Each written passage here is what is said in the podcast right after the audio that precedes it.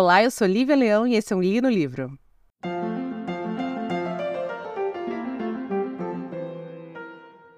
Então, chegou o um momento especial onde vamos conversar sobre o livro da temporada, que está o livro do ano, o livro que todo mundo tá lendo. Gente que eu nem sabia que era alfabetizada tá lendo esse livro.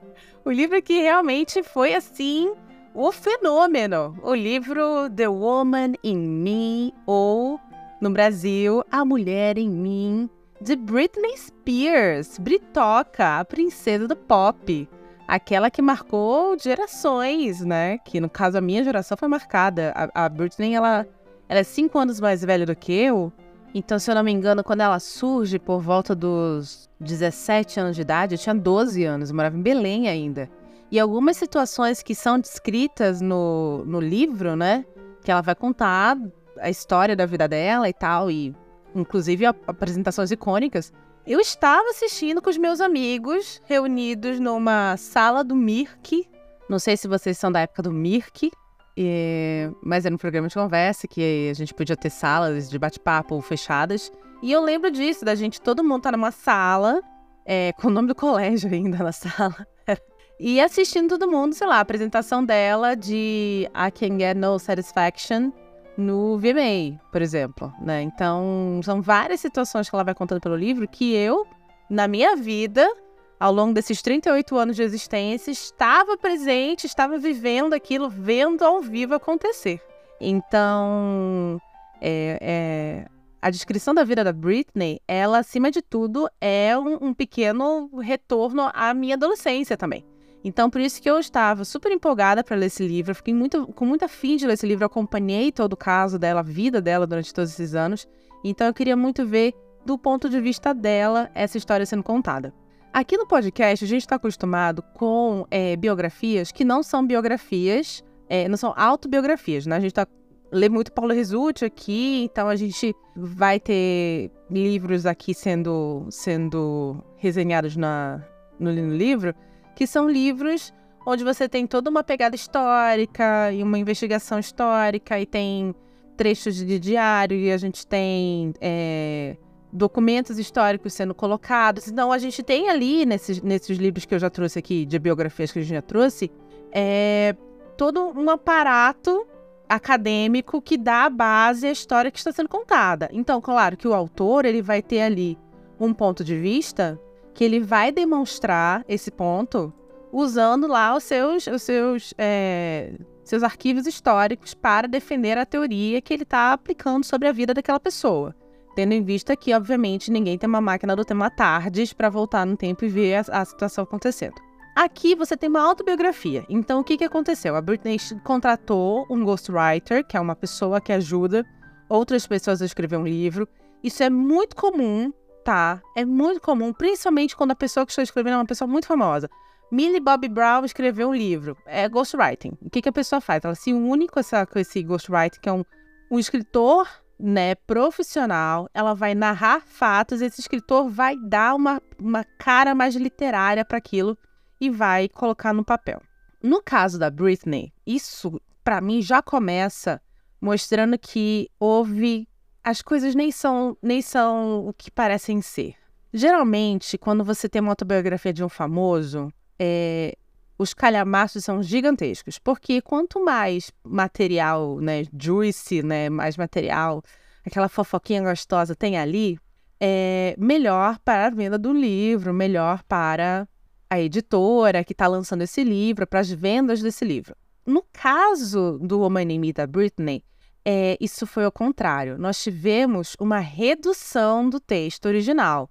Então, o que está chegando para a gente, para todas as pessoas que, que leram esse livro, é uma versão já bem editada, tá? Bem cortada, bem é, encerada, tá bom? É o que está chegando para gente. Tanto que existem situações no livro que são muito largadas. Por exemplo, assim, um belo dia ela está contando em determinado ponto do livro, lá, uma situação que aconteceu com ela, e ela cita o último marido dela, que ela se casou com ele depois da que ela da curatela. Só que a aparição que ele faz vem do nada. Em nenhum momento existe ali como eles se conheceram. em nenhum momento existe um desenvolvimento desse relacionamento. Ela, ele só aparece ali no meio da narrativa dela. De repente, ela já está namorando com ele. Você não tem, por exemplo, ela foi, foi namorou e ficou noiva do Jason durante muito tempo. Principalmente na época que ela estava é, como jurada do, é, do, do X Factor, se não me engano, que era que ela foi jurada. E assim, ele, ela fala sobre ele um pouco, mas aí não, não é dito quando eles terminaram exatamente. Então você tem aqui nesse livro uma narrativa com muitas lacunas, se você é uma pessoa que acompanha muito tempo o, tra o, o, trabalho da Britney e, e, a carreira dela. Então você vai perceber que tem muitas lacunas nessa narrativa. Se são lacunas pela forma da narrativa, né? Ah, uma pessoa que está lembrando da vida, então, obviamente, ela não vai conseguir lembrar perfeitamente de todo de tudo que aconteceu, porque, né, é, sei lá, fluxo de pensamento. Vai, ela vai falar as coisas que para ela na memória foram mais importantes. Não sei se foi isso ou se foi uma edição já feita para é, realmente o negócio poder ser publicado. O fato é que é, é sabido que a edição que foi publicada é uma edição já reduzida. Então tem muita coisa já aí que já acende o um alerta para mim. Segunda coisa é que eu preciso esclarecer antes da gente realmente começar a entrar no livro, tal, tal, tal. Esse livro tem muita descrição de abuso e machismo e gaslighting. Então, se você é uma pessoa que é muito sensível, que passou por isso, e eu falo porque eu fui uma pessoa que passei por isso, tanto do lado familiar quanto do lado amoroso, é, cuidado. Esse livro dá um gatilho. Eu tive uma crise de choro, para vocês terem uma ideia. Uma ideia. Teve assim, eu peguei é um audiobook para quem não, não comprou o livro, você tem um serviço da Amazon chamado Audible, que é um serviço novo que a Amazon está trazendo para o Brasil, que é um local onde você pode ir lá pegar livro audiobook, né? E aí, se você, você não for cliente Prime, você tem um mês gratuito. Se você for cliente Prime, você tem três meses gr gratuitos. Eu sou cliente Prime, então peguei esses três meses gratuitos.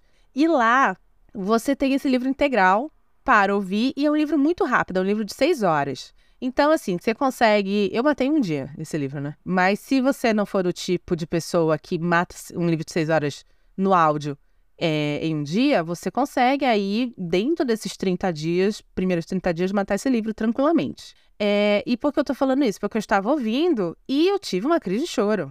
Porque me pegou em pontos muito sensíveis da minha história. E uma coisa que depois eu falando pro André, né, é, a gente jantando, eu em choque com. Ele até ouviu até o final do livro, por sinal, quando a gente voltou pra casa. Eu jantando com ele, eu falando assim, cara, é, me assusta muito a, é, a narrativa dessa moça, porque a gente tá falando de uma pessoa que é rica, branca, loira, famosíssima. Se tudo isso aconteceu com ela e ela ficou 13 anos nessa situação, imagina o que não está acontecendo com gente aqui no Brasil que é, sabe, pobre, negra, é... não é famosa, sabe? Então eu fico pensando assim, porra, é, é, é uma narrativa extremamente pesada, extremamente pesada. É, ela não vai descrever, obviamente, é, cenas de violência sexual, por exemplo, mas assim, a quantidade de violência emocional e afetiva que essa moça sofreu Cara, é de um. Nossa senhora, é, é, é, é, é dá uma agonia, assim, sabe? Dá, dá um leve desespero, principalmente se você veio de uma família que você veio de uma família controladora, ou você veio de uma família com um relacionamento tóxico, ou você viveu relacionamentos tóxicos, é, amorosos. Cara, esse livro vai te dar muito gatilho. Nossa, eu tô sem fazer terapia, eu dei uma parada na terapia, porque eu acho que às vezes é necessário. Eu tava com a minha terapeuta há quase cinco anos já. E antes disso já tinha feito mais três anos com um terapeuta, mais três anos com outra. Então, põe aí 11 anos de terapia na minha vida. É, mas eu percebi que eu precisava, eu tava ficando muito codependente da minha terapeuta. Então, eu resolvi, tipo, dar uma parada pra, né? Porque às vezes começa, a, a, a terapeuta, ela ainda é um ser humano, tá? Ela vai errar e ela, e o poder corrompe. Então, às vezes eu começava a perceber que a minha terapeuta tava ficando levemente controladora demais também, e eu tava ficando levemente codependente dela. Então, parar a terapia, às vezes, é necessário. Assim como fazer terapia é extremamente necessário. Cara, se eu tivesse lido esse livro na época que eu tava na terapia, porra, teria sido assim, cinco sessões falando dele. Cinco sessões falando dele. Porque foi extremamente, extremamente agoniante ler. Tanto que teve momentos, assim, que eu parei, assim, durante o dia, eu tava trabalhando, eu parava e falava assim, ah, não, não, não tô conseguindo, tá, tá pesado, eu tô... Tá me dando crise de ansiedade, tava nesse nível. É um livro muito complicado para pessoas que já tiveram passado com relacionamentos tóxicos. Isso é muito importante eu falar para você se você é uma pessoa que teve isso, tá? Então, não te aconselho. Não te aconselho. Quando eu peguei o livro, eu achava que eu não ia gostar dele. É... E não é nem por isso, eu achava que eu não ia gostar dele, porque logo no começo do livro, você percebe que não é um livro ali literariamente rico, entendeu? É aquela coisa, assim, aquela obra que você fala, cara, nossa, que, que, que prosa rica, que coisa deliciosa. Não é, não é. Mas, na verdade, isso é o menor dos problemas. Ela, o maior dos problemas é você identificar o ciclo de abuso que essa moça descreve, não só com ela, mas durante gerações na família dela. E isso me assusta muito. São gerações na família dela em que mulheres são abusadas. Ela começa a narrativa, já entrando no livro, tá? Ela começa na narrativa dela falando sobre o nascimento do pai e o nascimento da mãe, né? Tipo, isso é muito comum em, em, em biografia para você se situar ali e você entender as raízes daquele personagem, entre aspas, pessoa. Aí, ela vai contar que o avô dela era um cara extremamente abusivo. Ele obrigava o pai, é, que era jogador de basquete, a só poder entrar em casa depois que fizesse 100 cestinhas. Depois do treino, o menino sei lá, acordava, ia pra escola, treinava, mesmo assim só podia entrar em casa para comer depois de 100 cestinhas. E assim, corria, corria, corria, corria. E aí sim ele podia entrar em casa. A avó dela vai perder um filho, um, um primeiro bebê. Ela chega a ter, obviamente, outros, mas ela vai ter um, um, vai perder um filho, um primeiro bebê de cola ainda na, na fase bem, que ele era bem bebezinho. Ela, aquilo afeta ela de um nível muito grande, a ponto dela ser internada numa clínica de para pessoas com, com problemas é, de saúde mental e ela é drogada com lítio. Lítio é a mesma droga que vão, é, vão enfiar na Britney quando ela é internada. E essa senhora, essa avó paterna dela, fica tão, mas tão perturbada que mesmo depois voltando, saindo do hospital e, e tendo outros filhos, essa mulher vai se matar no túmulo do filho morto, do primeiro bebê que morreu. Esse avô dela vai se casar mais duas vezes e em todas as duas vezes vai acontecer alguma coisa que a mulher dele vai ser internada por ele, contra a vontade dela, em uma clínica de para pessoas com, com problemas mentais. E, cara, o que, que o pai dela faz com a Britney? Interna ela também. Então, assim, é, é, é uma repetição de abuso voltada à mulher, né? Não só à mulher, porque o cara também era escroto com o filho. Mas, assim, é uma falta de respeito com os direitos básicos da mulher que atravessa gerações na família dela. Gerações. E a família da mãe não está muito longe, porque era uma moça rica, londrina, inglesa, maravilhosa, se apaixona por esse soldado americano na, na, na Segunda Guerra Mundial. Eles se casam e ela vem para os Estados Unidos. E, ela, e ele traz ela para morar no interiorzinho da Louisiana, na área rural. E essa mulher tem um choque de realidade. E ela vai ser uma pessoa alheia aos filhos também, porque ela, ela tem um problema muito sério de, de falta de adaptação ali. O pai dela se casa com a mãe, eles têm um primeiro filho, mas o pai dela era uma pessoa com problemas seríssimos de álcool, ele era alcoólatra, a ponto da mãe se separar dele antes dela nascer. E os pais do pai virem conversar com a mãe para convencê-la a aceitar ele de volta. Ela aceita, e aí é quando ela tem a Britney. Então, assim, é, é a Britney nasce numa família que é acostumada com o abuso, é uma família que é acostumada com a violência, é uma família que é acostumada com desrespeito aos direitos básicos de uma mulher, e ela nasce de um casamento quebrado. Então, assim, a raiz ali da violência estava instaurada. Estava instaurada. Aí ela vai começar a contar quando ela começou a cantar, quando ela percebeu que ela gostava de fazer isso, quando falaram assim para os pais dela: olha, eu acho que ela rola fazer uns, um, uns testes, como ela conhecia a Cristina Aguilera ainda criancinha, e as duas não passaram lá em Nova York para fazer uma peça. Quem passa é uma outra atriz criancinha chamada Natalie Portman. Então, assim, ela vai contando não só a vida dela, como ela vai contando o nascimento de uma geração de pessoas que estão até hoje na mídia e que marcaram a nossa geração. Eu tô com 38, então você tem ali figuras como é, Britney, obviamente, Justin Timberlake, Ryan Gosling e Christina Aguilera e Natalie Portman, mas você também tem contato com Prince, você tem contato com Michael Jackson e Madonna, sabe? Então, assim, você tem ali o nascer de uma, de uma audiência, de uma, de uma trupe de pessoas que hoje em dia tem Grammys, Oscars e tal, tal, tal, tal, tal. Então é muito legal ver isso. Mas isso vem logo depois desse começo, em que ali ela já está plantando dentro da narrativa dela a semente do, porra, eu vou passar por isso, porque isso aqui é quase uma maldição na minha família. Então, mesmo que depois seja super interessante isso, o peso do livro já foi colocado, o clima do livro ali já foi colocado. E acho que é por isso que foi tão pesado para mim ler esse livro. É, essa, a Britney, ela passa por situações da vida dela que, por exemplo, o pai dela meio que, tipo, tava cagando ali pra ela. Quem tava ali sempre era a mãe, ela trabalhando lá no clube do Mickey, com o Justin, com a Christina, com o Ryan Gosling. Eles ali, e aí eles precisavam voltar, porque acho que a, a, a avó tinha falecido, uma coisa assim precisavam voltar para casa e elas não tinham dinheiro. Quem presta dinheiro é a mãe do Justin, porque nem isso elas tinham. O que demonstra que esse lar, além de tudo, era um lar muito pobre. Ela, aliás, ela fala muito isso, principalmente quando ela fala em referência à irmã mais nova, que é a Jamie Lynn, que chegou até fazer programa na Disney e tal. E, é, a Britney, quando ela começa a fazer sucesso, é, a vida dos pais muda muito. E a irmã mais nova não teve a referência da pobreza que a Britney e o irmão mais, mais velho tinham.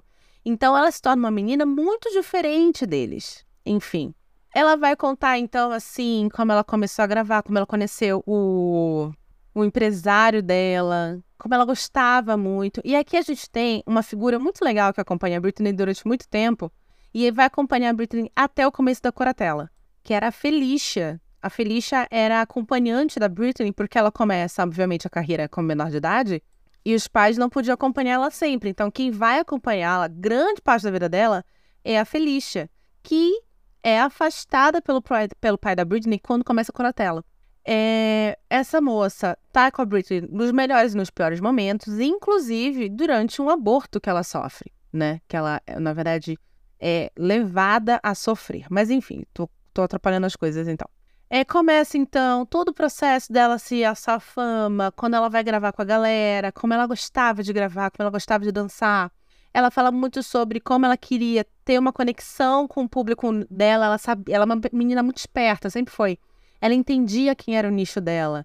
Então, nisso, ela solicita que Baby One More Time, que é o primeiro clipe dela, fosse um clipe é, que se passasse numa escola.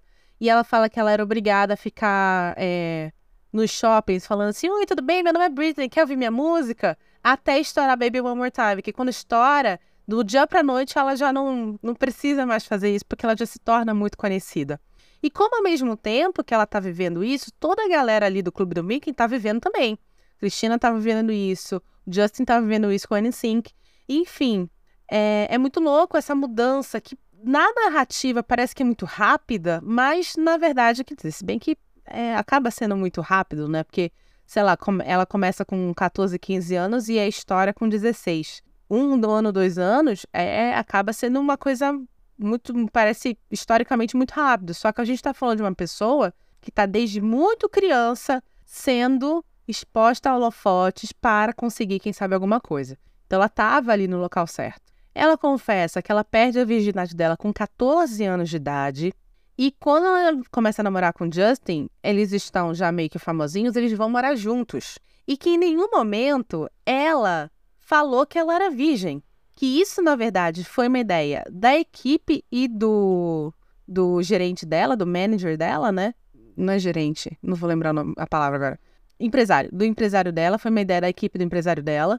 E que em nenhum momento ela falou que ela não era virgem, mas era algo que eles queriam vender, porque ela precisava ser fofa e cute e, e, e, inocente, e ao mesmo tempo ela queria, eles precisavam que ela fosse levemente sexy, pra, porque ela, ela precisava ser a filha que todo pai e mãe queria ter, a, a mulher que toda menina queria ser e a mulher que todo menino queria ter. Ela precisava ser isso. O que é uma pressão absurda em cima de uma pessoa que é adolescente. Não, né, gente? É, é complicado isso. Todo mundo que está me ouvindo já foi adolescente. Que sabe você está me ouvindo, você é adolescente. Então é muito complicado a, a, a, a imagem que você tem de si mesma durante esse período de transição da infância para a vida adulta, que é um período muito complicado. É, inclusive, teu cérebro está amadurecendo, gente. É muito. É, é, biologicamente complicado essa, essa fase. Mas ela tinha toda essa, pre essa pressão de ser perfeita. E ela fala muito, muito, não só nessa fase, mas ela fala durante o livro inteiro como ela percebia que as perguntas que eram feitas a ela eram muito diferentes das perguntas que eram feitas ao Justin. Ela fala muito sobre o Justin porque eles têm o mesmo começo, eles ficam é, famosos juntos praticamente, só que existe, no momento que ele sai do N5, que existe uma ascensão e a queda dela, dele e a queda dela. Então existe ali um, acompanhamento quase, quase que paralelo da vida dela, enquanto ela conta, da, do, da vida do Justin. Porque para ela é muito claro isso. Como sempre as coisas para ele eram mais fáceis, porque ele era homem. Como as perguntas eram mais voltadas a a música, a carreira, enquanto as perguntas para elas eram voltadas sobre os, se os peitos dela eram reais ou não.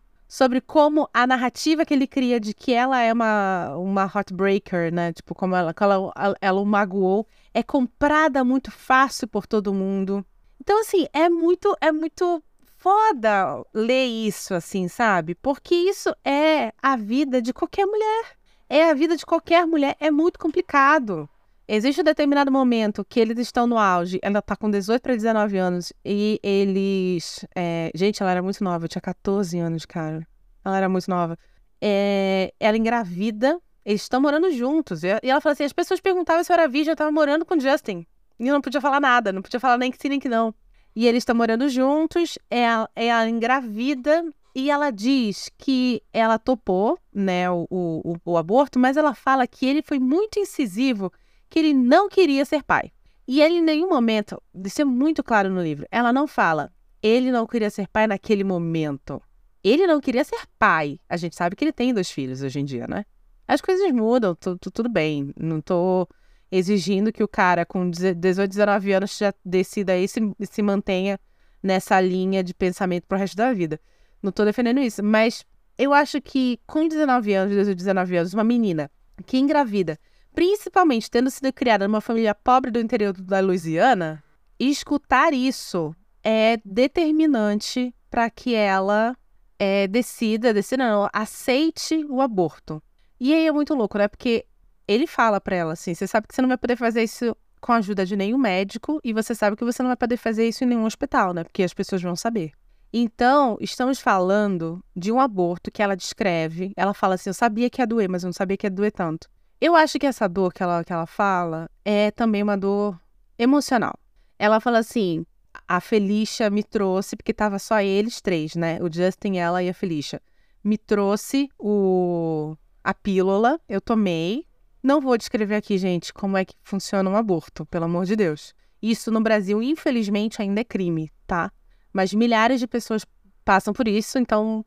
Mas não sou eu aqui que você presa porque falei nome de remédio, tá? Não vai acontecer isso. É, ela tomou o remédio e ela começou a sentir dores tão horrendas, tão horrendas, que ela vai pro banheiro. E ela vai pro banheiro e ela fala que ela fica três horas ali chorando de dor deitada no chão, se contorcendo. E aí ela fala que ela fica sozinha ali. E aí tem uma hora que o Justin. Que babaca do caralho. Entra no, no, no banheiro. Não sabe o que faz, óbvio, porque, né? Puta que pariu. E pega o violão e acha que cantar uma música para ela vai ser uma coisa mais legal. E, cara, nessa hora que eu tive a, a, a clara visão de que, como essa moça é uma pessoa muito melhor do que eu. Primeiro, porque eu tinha pego esse, esse, esse violão enfiado no cu dele. Segundo, apesar de todas essas situações horrendas que ela descreve, horrendas, né? Ela é uma pessoa que, quando ela fala, por exemplo, ah, eu encontrei a Madonna, nossa, eu cantei em tal local, ela fala com uma empolgação e uma felicidade, e, e, e você consegue entender a, a luminosidade dela. Se eu passasse pelo que ela passou, eu estaria só no ódio do mundo. Eu não teria condições de contar uma narrativa tão feliz e tão, ba tão bacana e tão não sei o quê. Porque, assim, os, os baixos são muito baixos, cara.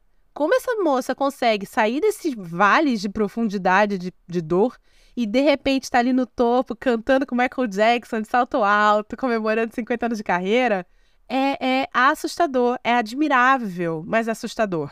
Muito assustador, na verdade. Existe, obviamente, aquele momento que ambos vão se trair. O Justin trai ela com várias mulheres. Ela, inclusive, escuta ele falando assim: aquela ali eu peguei ontem. Inclusive, ela escuta ele falando isso. Ela tem um momento em que ela trai ele com um cara, com um bailarino. Mas assim, se conversam e resolvem se, eh, seguir vida. Eles estão juntos quando o Justin sai do NSYNC. E ela fala que o Justin se afasta dela porque ele decide qual é a narrativa que ele vai contar no, no CD dele. Tem uma. Uma vez eu escutei uma moça falando uma coisa que era de corno ninguém tem pena. Isso é uma puta de uma mentira, porque se o corno for homem, todo mundo tem pena. O CD do Justin é claramente isso. Ele falou assim: vou explanar para o mundo que fui corno, que ela é uma escrota vagabunda, que quebrou meu coração. E é isso que eu vou, contar isso em músicas e eu vou ser muito famoso. E é isso que ele faz. Tanto que ele se afasta dela, ele termina com ela por mensagem se afasta dela, porque não faria sentido ele contar uma narrativa dessa ainda estando perto dela. Ela se torna uma pessoa descartável mediante a uma estratégia. Caralho, mano! A mina tava grávida do teu filho. Ela, ela, ela, ela abortou no, no, chão da, no chão do banheiro que, da casa que vocês moravam juntos, maluco. Porra, tu não tem um pingo de, de sabe? um pingo de, de, de, empatia com essa mulher. Cara, eu nunca mais quero olhar na cara do Justin Timberlake na minha vida. Puta que pariu. Desculpa a quantidade de palavrão, mas, mano, a história deles, assim, o quanto esse cara foi babaca com essa menina, é. Nossa, sério. Nossa, gente, eu tô muito revoltada. Eu vou fazer o seguinte: eu vou parar um pouco, vou comer uma, alguma coisa, comer um queijinho. E aí eu vou soltar, enquanto eu tô fazendo essas coisas, o, o, o nosso a nossa, a nossa propaganda para dar uma acalmada, porque, cara, é sério, é, só de lembrar as coisas começa a me dar uma agonia muito forte. E a gente vai entrar na fase da coratela que é assim, nossa, vale da saúde da morte. Então, obviamente, eu vou contar o livro até o final, mas por favor, assim, se você tá gostando, vai lá, escuta esse livro, você consegue escutar ele, ele gratuito. Se você quer ler mesmo, vai, compra, não tem problema nenhum. Eu só tô dando a letra para vocês. É um livro extremamente pesado, tá bom? Volto já, solta a vinheta.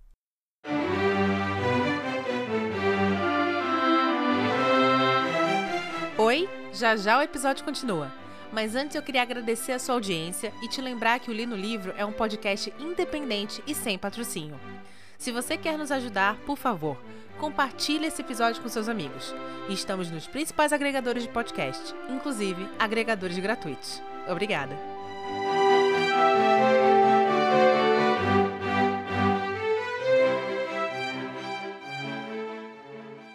Voltei, galera. Comi um cookie, tô melhor, tô de melhor humor. Comi um quiche de queijo, muito bom. Então, é isso. Gordura me faz ficar feliz. Vamos lá. Quando ela se separa do Justin, começa então um processo muito claro para mim nesse livro, tá? Que é um processo dela começar a entender quem ela é. Ela sofre por causa dessa separação dele e por causa desse lançamento que ele faz, claramente destroçando ela, porque ele inclusive coloca, para quem não lembra, tem um clipe chamado Crimea River, que ele coloca uma sósia dela traindo ele, tá? Inclusive loira, com o mesmo chapéu que ela usava, mesmas roupas e tal. Enfim. E aí, é, ela sofre uma série de, de situações muito desagradáveis por causa disso, porque todo mundo tomou o lado dele. Ninguém perguntou para ela se era real ou não, o que acontece até hoje. Até hoje, até hoje. Abre um parêntese aqui.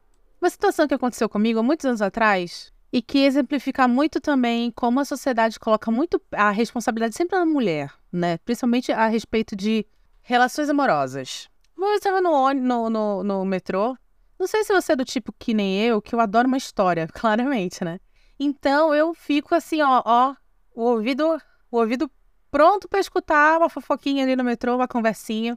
E eu lembro claramente desse dia, que eram duas mulheres em pé, eu tava sentada, duas mulheres em pé do meu lado, metrô lotado, uma falando pra outra assim, ó, então aí por causa disso, a gente, ele quer se separar E é isso, né? A gente vai se separar, acabou meu casamento. Aí a amiga vira pra essa mulher e fala assim: Não, amiga, você tem que lutar, você tem que salvar o seu casamento.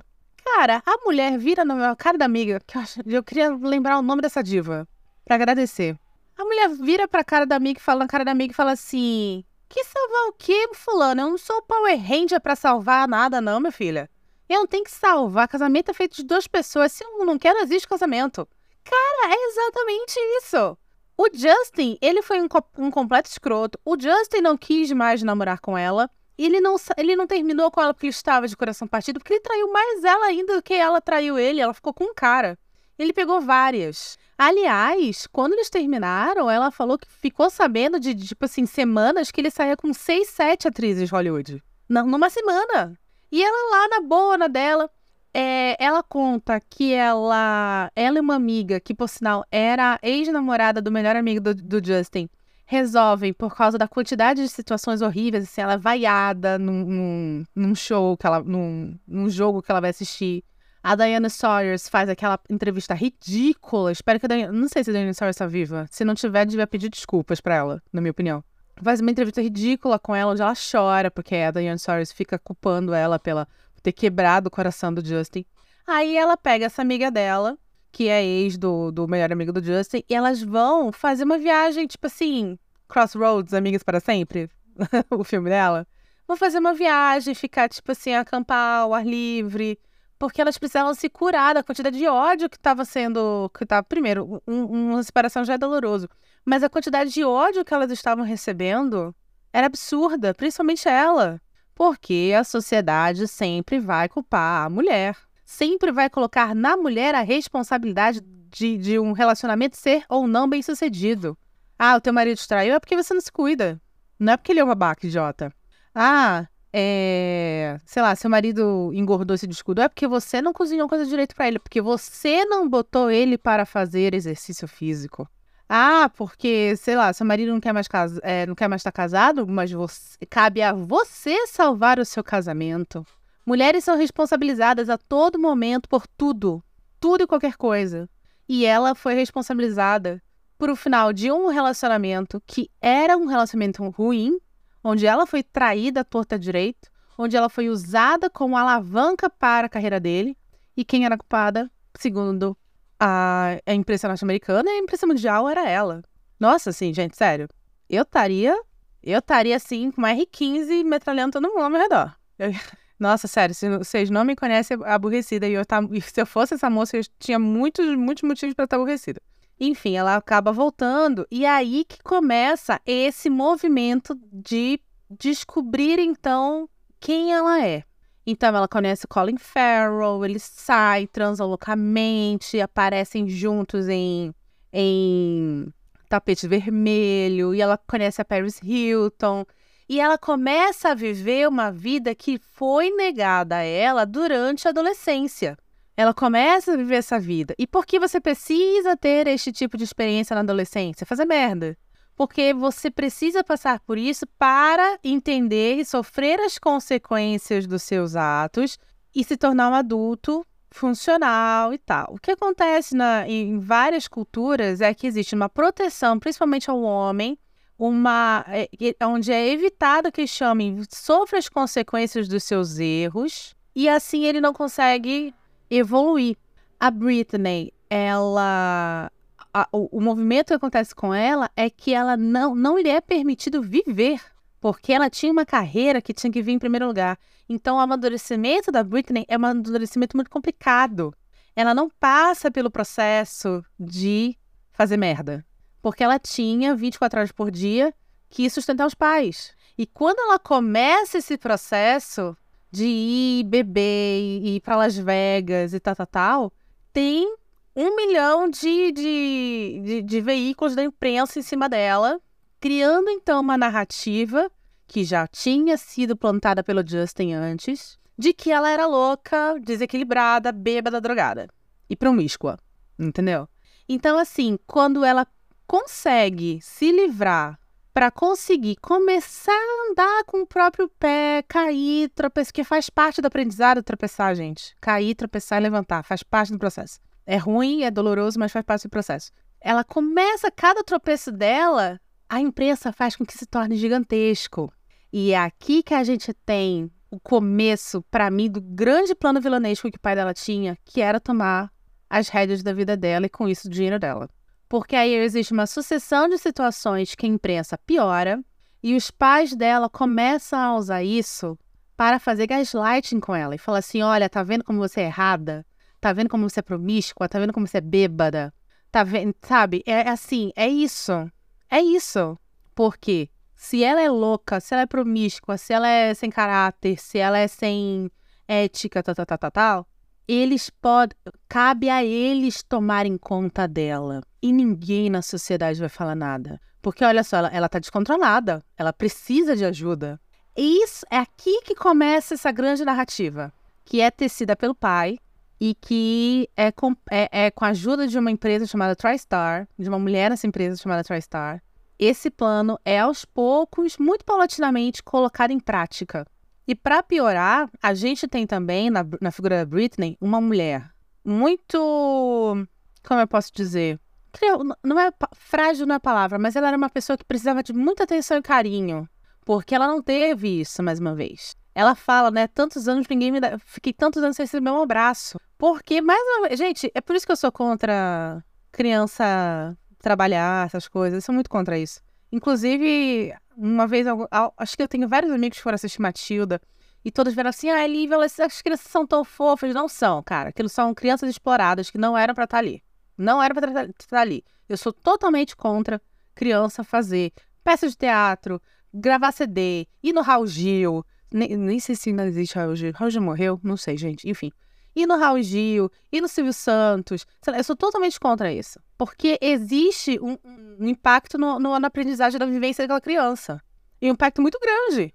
A Britney, ela começa a trabalhar muito cedo, ela está envolvida com pessoas adultas muito cedo e, e, e ela perde ali, durante o relacionamento dela, tanto com essas pessoas, que era um relacionamento profissional, quanto com os pais, que era um relacionamento de negócios, esse acolhimento necessário para que ela se torne, na fase adulta, uma mulher que se ame, que saiba quem é, que sabe do que gosta e não se torne tão facilmente abocanhada, abocanhada por uma pessoa chamada Kevin Federline, que era um completo escroto, mais escroto que o Justin.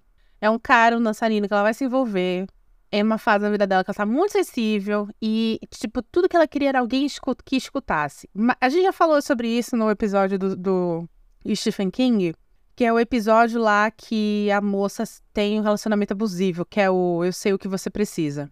Pessoas que estão em situações sensíveis ou que viveram situações muito sensíveis, que não puderam desenvolver um amor próprio, não puderam desenvolver uma autoconfiança, tem um problema sério de, de autoestima, são muito facilmente engabeladas por pessoas como Kevin Federline. Ele já tinha, já tinha um filho, já tinha uma menina grávida dele, ele não conta isso pra ela quando eles começam a se relacionar.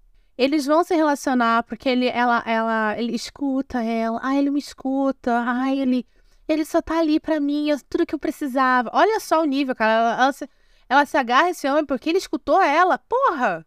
Ela era Britney Spears, ela tava coberta de pessoas ao redor dela. Não tinha ninguém para escutá-la. Foda isso, né? Foda isso. E aí eles vão se relacionar, ela vai casar com ele, ela vai engravidar. Ela vai engravidar dele. Ela fica, ela engravida uma, uma gravidez atrás da outra. Então ela fica, sei lá, dois anos grávida praticamente. Enquanto isso, ele começa a se afastar dela. Por quê? Aí ele vai cuidar da carreira dele. E aí, de repente, ela fala isso, né? Não fica muito claro quando acontece, mas acontece. Ela se torna uma pessoa não grata. Ela vai na gravação do videoclipe dele e não deixa nem ela entrar. Ela perde o controle da equipe dela. A equipe dela não responde mais a ela. A equipe dela não, não, não dá mais satisfação. Ela é impedida de entrar em locais que ela tá pagando. Porque, cara, não venha falar que o Kevin Federline tinha dinheiro para bancar um, um um videoclipe. A carreira dela, dele nasce quando ele conhece ela. Isso é muito claro. E aí ela vai se tornando esse tipo de pessoa, que é, que é uma párea. Uma párea que, na verdade, é a párea que está mantendo tudo aquilo ali. E para completar, ela está com as duas crianças. E a gente tem aqui Aí, cara, foi quando eu comecei a me perder nesse livro, quando eu, eu começava a parar a cada meia hora que era lido, porque tava foda. A situação de que nós moramos, nós vivemos em uma cultura judaico-cristã capitalista, onde mãe é uma figura, assim, que existe única e exclusivamente para servir. Então, a, a, segundo a, a cultura judaico-cristã que a gente vive, capitalista que a gente vive, a mulher, ela tem o filho e acabou a vida dela. Ela tem que se doar totalmente pro filho, ela não pode sentir dor, ela não pode reclamar. O amor dela tem que ser incondicional, tem que ser puro, tem que ser. E sim, gente, a gente vê isso até em filme. Aquela mãe do filme norte-americano que sabe cozinhar, que trabalha, que mantém a casa limpa, que mantém os filhos amados, o marido feliz, e que ela lê histórias em quadrinhos para o filho, histórias, de, de, de contos de fadas para os filhos antes deles dormirem, e que ela dá um beijo de boa noite neles, e que ela está sempre sorrindo, ela nunca está cansada, ela nunca sente dor. O parto é, é assim, um sopro. Ela teve o filho. É isso. É isso que uma mulher tem. É, segundo, é isso que a mãe tem que ser, segundo o, o capitalismo judaico-cristão, que é a cultura que a gente vive né? Se a mulher, a mulher não pode ter depressão, a mulher não pode ter tristeza, a mulher não pode ter é, nenhum tipo de resquício de nenhum sofrimento. A mulher não pode sentir cólica, a mulher não pode sentir sono demais, a mulher não pode engordar. Nada disso a mulher pode fazer, porque se acontece uma mínima coisa, se a mulher está cercada de, de, de paparazzi que estão empurrando ela, ela está com o bebê no colo, se ela der uma tropeçada, mesmo assim ela não cai, ela só tropeça mas mantém a criança, olha só como tá bêbada essa vagabunda, que é uma mãe de merda. Alguém tira essa criança da, dessa mulher, entrega pro pai. É, não, é sério. Eu escolhi na minha vida, e muito louco, né? Acho que eu sou feminista desde criancinha. Porque eu escolhi desde criança não ter filhos, né? Isso foi muito óbvio para mim, assim. Desde criança eu falei assim, cara, não sou mother material, não vou ter filho, não... Primeiro, não sou muito chegar a criança, adoro beber. Pô, uns 10, 15 minutinhos, assim, ó, aquele cheirinho fofo, tchau. Dá pra mãe. Ih, chorou mãe, toma aqui. Sim, não sou muito chegada, então assim, não sou mother material. Mesmo assim, quando a minha melhor amiga engravidou e ela me chamou para ser madrinha do filho dela, foi um dos dias mais felizes da minha vida. Porque eu falei assim, caraca, eu vou ser tia, nossa senhora, eu vou pegar essa criança, vou entrar na piscina de bolinha do shopping.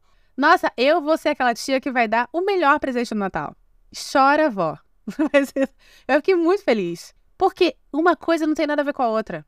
Você pode ter uma, ter uma vida onde você está cuidando da sua saúde mental, você tem muito trauma ainda que você precisa resolver, e às vezes você nem vai resolver. Você pode estar cansado, você pode engordar, você pode ter estria, você pode não não tá mais afim de tirar a sobrancelha, você pode preferir cabelo curto. Você pode fazer muitas coisas e ainda assim amar uma criança, e ainda assim amar um bebê, e ainda assim tê-lo, e ainda assim odiar as estrelas que você teve, e ainda assim falar assim, cara, nunca mais quero engravidar porque foi, foi foda essa gravidez. Você ainda pode viver tudo isso. E você também pode ser sua tia legal que é a cada, sei lá, um, uma vez no ano, encontra aquela criança por 10 dias. E tá ótimo. Tá ótimo. Quando eu decidi não ter filhos, é porque eu sabia que eu sou o tipo de pessoa que, primeiro, eu não ia ter esse olhar romântico para uma gravidez. Ela tem, né? Ela em nenhum momento fala de como foi difícil. Ao contrário, ela tem ali um olhar extremamente romântico pela, pelas duas gravidezes que ela teve. E isso me assusta um pouco, a gente já vai falar sobre isso, mas com muito cuidado para não ser mal interpretado. É, mas eu sabia que eu, Lívia Leão, não ia ter condições. Porque, primeiro, a primeira pessoa que pegasse para mim e falasse assim: Ah, mas por que você não fazia? Eu falava assim: vai tomar no teu cu. Não te perguntei.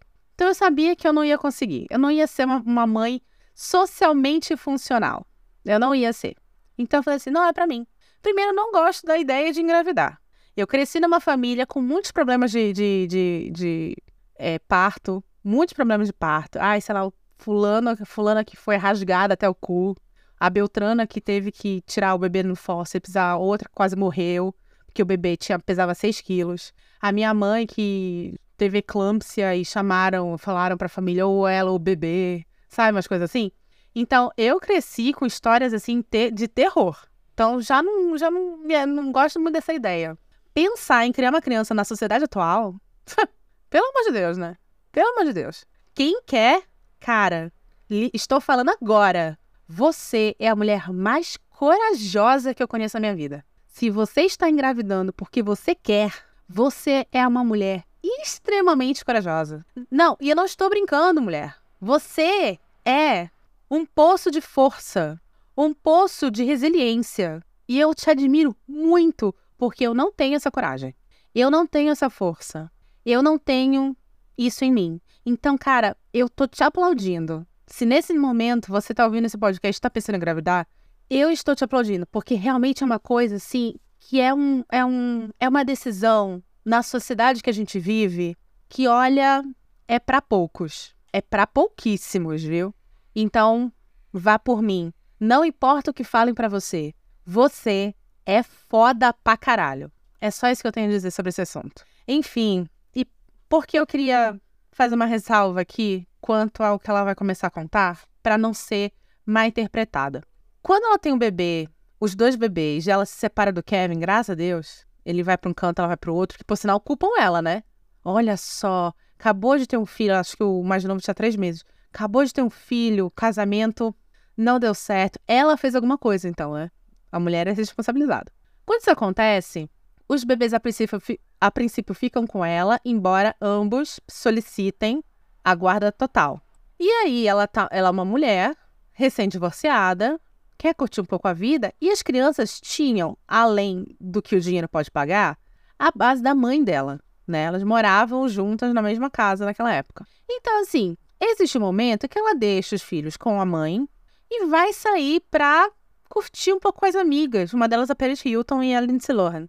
E vai, e assim, ela, a, a Britney, segundo consta no, na autobiografia, só fumou maconha uma vez na vida dela. Ela não era o tipo de pessoa que se drogava.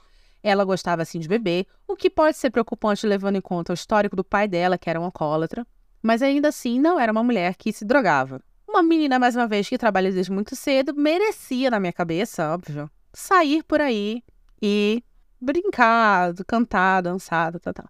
É simplesmente aqui você tem na narrativa dela uma minimização do que eu acompanhei na época. Como assim?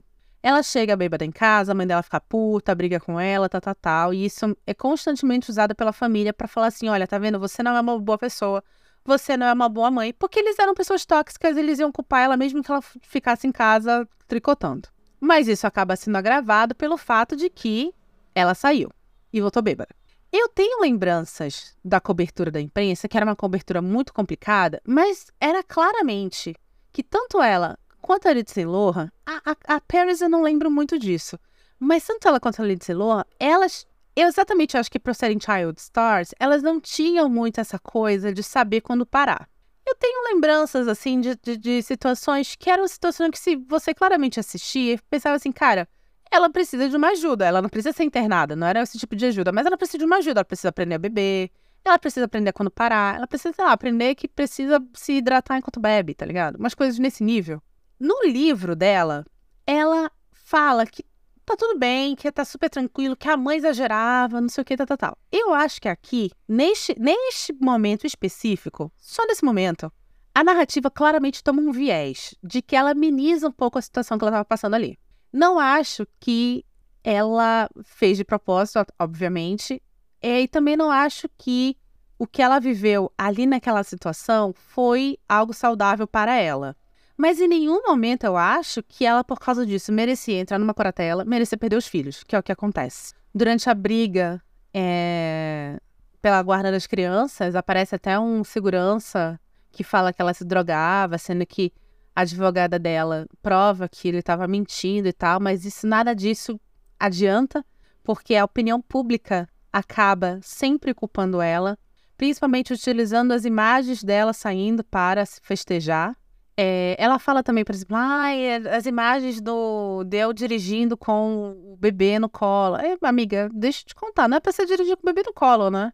Eu não dirijo, gente, eu não dirijo com o manjo no colo. Pelo amor de Deus. O manjo tem uma cadeirinha. Segurança em primeiro lugar. Mas então, assim, dá uma amenizada. Ai, nossa, pegaram isso, até isso usaram. Não, até isso não, isso tá errado. Mas até aí, mães são seres humanos, elas erram, pessoas erram, né? Não é para cobrar isso, não é para tirar um, usar um, um, um usar isso como desculpa para tirar dois filhos de uma mãe, cara, de uma mãe. E mas acontece, ela perde a guarda das crianças, ela só pode vê-las com autorização do Kevin. E até que acontece uma situação que ela fica meses sem vê-lo, semanas sem vê-los, muito tempo sem vê-los. E aí eles vão lá pra casa dela, ela fica super feliz. Na hora que eles, ela tem que devolver eles, ela tem uma crise, porque é uma mulher que mais uma vez já foi muito traumatizada, já foi muito julgada, já foi muito, sei lá o quê. E ela tem uma crise, ela pega um deles, agarra e se tranca no banheiro. E eu, assim, o suficiente para chamarem uma equipe, a equipe abre, tipo, quebra a porta do banheiro, uma situação horrível para tirar ela como se ela estivesse, sei lá, matando a criança, como se ela fosse arriscar, arriscar a vida da criança. Ela era só uma mãe que estava desesperada porque não queria que tirasse os filhos dela. E aqui começa o grande terror, porque aí o pai utiliza isso para é, como desculpa de que, ah, olha como ela está descontrolada, ela precisa de uma intervenção e, e a curatela. E sim, tô contando de uma maneira bem espaçada, tá, galera? Bem espaçada, porque é todo um processo, mas esses são os pontos principais. Essa curatela fica 13 anos, ela fica 13 anos essa curatela. É, quando é instaurado isso, o pai chega com ela e vira para ela e fala assim: primeiro ela é internada quando isso acontece, o lance do bebê. E aí o pai vai visitá-la no, no, no, hospital, pra vocês terem uma ideia do tipo de pessoa. O pai vai visitá-la no hospital e a primeira coisa que o pai vira para ela e fala é: você, é, você é a desgraça da família, você é a vergonha da família. Primeira coisa que o pai fala dela, pra cara dela dentro do hospital.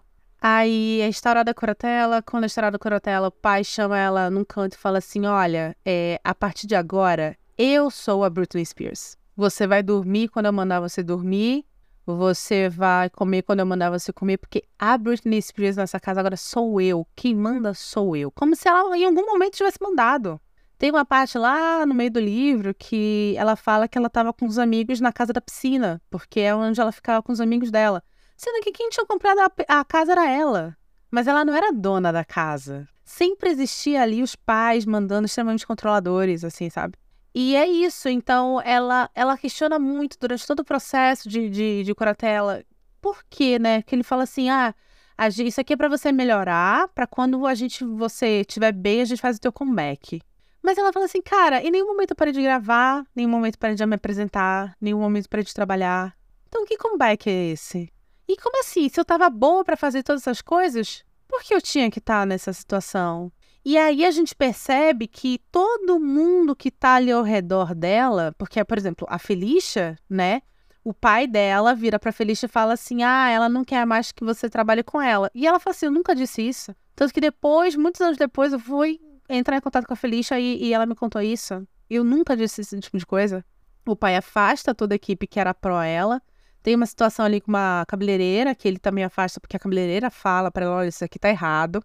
E aí, nisso, a vida dela começa a ser uma situação assim: é... ou você me obedece, ou você não vai ver seus filhos. E depois evolui para uma coisa pior, evolui para um gaslight absurdo, que é uma situação assim: ah, ela tá lá para gravar um clipe, a, a dança é muito difícil, porque, né, ela, ela envelhece, mas as pessoas envelhecem a dança é muito difícil. Ela falou assim: olha, não tem mais condições de fazer isso, não tem mais a cidade para fazer isso, né? E aí, de repente, no dia seguinte, ela vai lá pro psiquiatra dela. O psiquiatra dela falou assim: ah, você é uma pessoa difícil, as pessoas estão reclamando de você, tá todo mundo falando de você. A gente vai ter que te internar, porque você está se tornando uma pessoa muito difícil.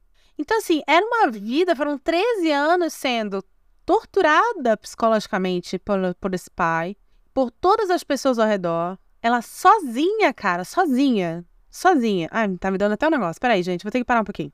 Tô melhor. Enfim. A, todo mundo se aproveitando da vida dela, né? Da, da, da, da fama dela. E criando narrativas onde ela é grande vilã. Porque quando você tem uma vilã, você tem uma mocinha ou um mocinho, né? Justin provou isso, né?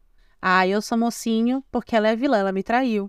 A mãe escreve uma, uma, um livro pintando ela como uma grande vilã porque aí, se ela é a grande vilã, eu sou a mãe que tentou de tudo, fez de tudo.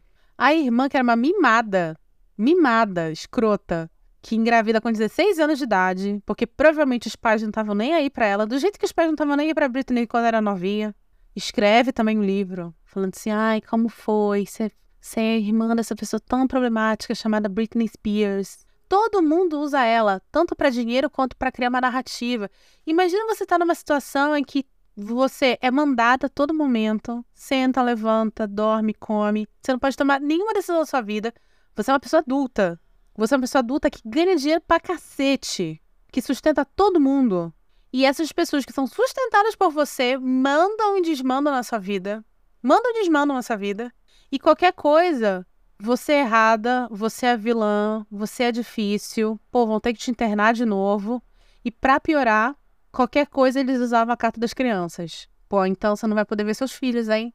Ela fala que teve um momento desses 13 anos que ela se entregou, que ela falou assim: olha, eu só queria ver meus filhos. O que mandasse eu fazer, eu fazia, porque eu só queria ver meus filhos. E é aí que a gente tem uma mudança, graças ao movimento Free Britney, que era um movimento que eu particularmente participei nas redes sociais, que por um acaso ela encontra esse movimento. Ela não tinha nem Instagram, ela instala o Instagram e ela percebe que volta a ter um contato com os fãs dela que não era um contato controlado pelos pais. E aí ela percebe assim, pô, tem um movimento que as pessoas estão falando, peraí, como assim? Isso tá errado? O que eu tô passando tá errado?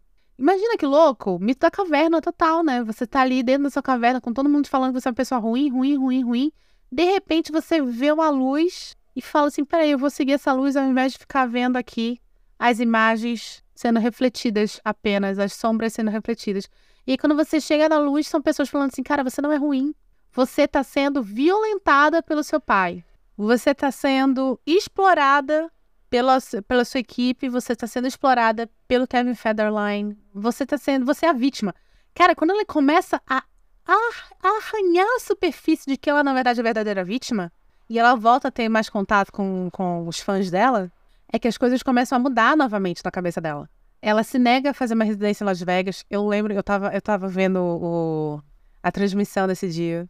Quando ela ia anunciar a residência em Las Vegas, ela simplesmente, na frente de todo mundo, ao invés de sair e fazer promoção, ela continua caminhando e entra na, no carro. E em seguida ela é, ela, é, ela é internada por causa disso. Os pai, o pai interna ela, porque ela não quis obedecê-lo. Mas dessa vez ela tinha força para continuar, tipo, insistindo. Ela muda, ela demite o advogado que estava com ela há 13 anos, que nunca fez nada para ela, contrata outro. E aí, esse outro advogado começa a falar para ela assim, cara, isso aqui é contra a lei, isso aqui é contra a lei, isso aqui. Você está sendo vítima de crime.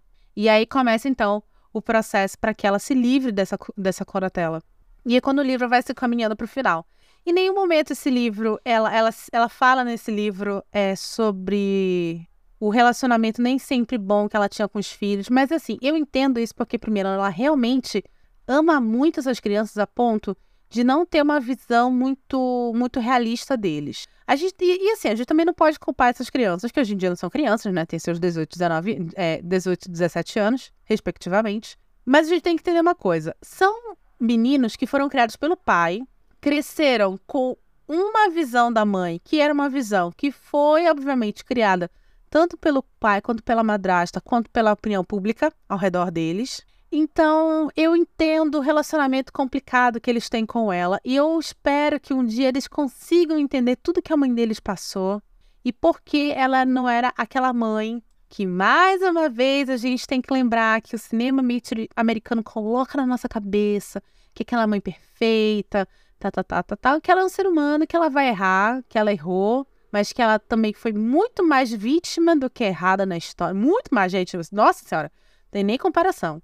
E quem sabe eles conseguem se entender, porque assim, ambos estão feridos, né? Ambos estão feridos, é um relacionamento que é muito complicado, tá? Muito complicado.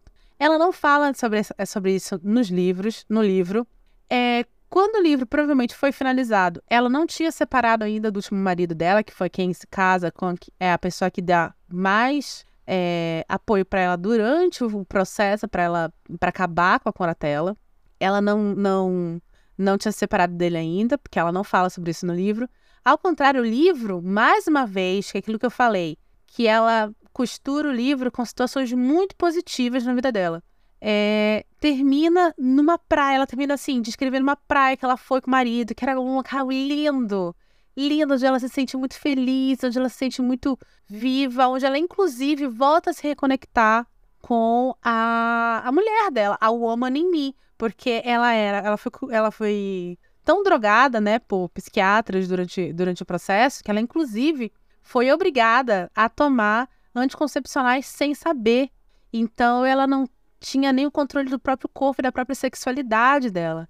Então ela termina nessa praia falando que está se descobrindo como mulher, se descobrindo o corpo dela, num um, um cenário lindo, paradisíaco, com muito sol, e o livro termina assim, sabe? Num, num momento muito positivo dela, que me parece ser uma pessoa muito positiva.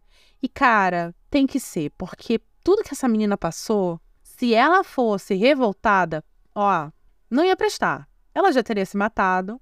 Aliás, existe um momento ali que uma amiga dela fala que sonhou que ela tinha se matado no, na, na internação. Ou ela tinha, sei lá, matado alguém, sabe, com tamanha revolta. Enfim, a, a, a coisa aconteceu com uma pessoa que, se ela está viva hoje, é porque ela tem ali uma tendência a ver a vida de uma maneira muito positiva. Porque senão, não, não daria. Eu fiquei mais uma vez muito sensibilizada com esse livro, muito sensibilizada. Muitos gatilhos me vieram, muita revolta me veio durante a leitura desse livro. É, que, e assim, mais uma vez, é mesmo que seja um livro onde a narrativa dá, tem muito gap, dá muito pulo, é, é, é, você consegue acompanhar muito claramente a história e você consegue principalmente fazer as conexões lá com o começo do livro, onde você entende de onde vem dentro da família dela esse tipo de controle e esse tipo de atitude para com mulheres, tá? E aí, senhoras e senhores, ó, pesado esse episódio, pesado. Eu resolvi tomar o tempo que eu queria para esse episódio, sem problema nenhum, porque eu acho que era uma história que precisava ser contada. Mais uma vez, leia esse livro, se você puder, ou escute no audiobook. Eu acho que é necessário, é uma história que a gente precisa escutar, não só porque é a Britney Spears, mas porque, assim, mulheres sofrem vários várias das violências que ela sofreu diariamente. A gente precisa se conscientizar, a gente precisa conversar sobre isso, a gente precisa escutar histórias assim para que a gente entenda a gravidade da sociedade que a gente vive hoje quando nós falamos em violência de vários tipos contra mulheres, tá bom? Então, é um livro que, na minha, na minha opinião, é necessário, é uma história que foi necessária ser contada. Mas, tirando isso, Estamos aqui todas as segundas-feiras às 5 da tarde. Temos outros episódios um pouco mais leves, mais engraçados. Se você agora está precisando de uma. Uh, sabe, desopilar um pouquinho, vai escutar um outro episódio mais tranquilo. Nossa, nós temos vários aí. Estamos na quarta temporada, indo para a quinta. E como você escuta ali no livro, nesse, agrega, nesse agregador que você está escutando, mas também temos outros agregadores pagos, alguns é, gratuitos, onde você pode compartilhar com seus amigos. Se você está escutando no Spotify ou no Audible, por favor, dê cinco estrelas para o nosso episódio, para o nosso podcast, tá bom? Se inscreva na nossa newsletter através do link que está na descrição desse episódio. Essa newsletter vai todo final, último dia do mês, às 10 horas da noite, para a sua caixa de correio. E você vai poder. Caixa de correio de e-mail, tá? E você vai poder ter todos os detalhes de várias coisas que eu citei nesses e nos outros episódios do mês. É, estamos aqui mais uma vez todas as segundas-feiras às 17 horas. Também temos episódios especiais em algumas quintas-feiras às 17 horas. E é isso. Espero que você tenha gostado desse episódio. Meu nome é Lívia Leão e esse foi o Li no Livro.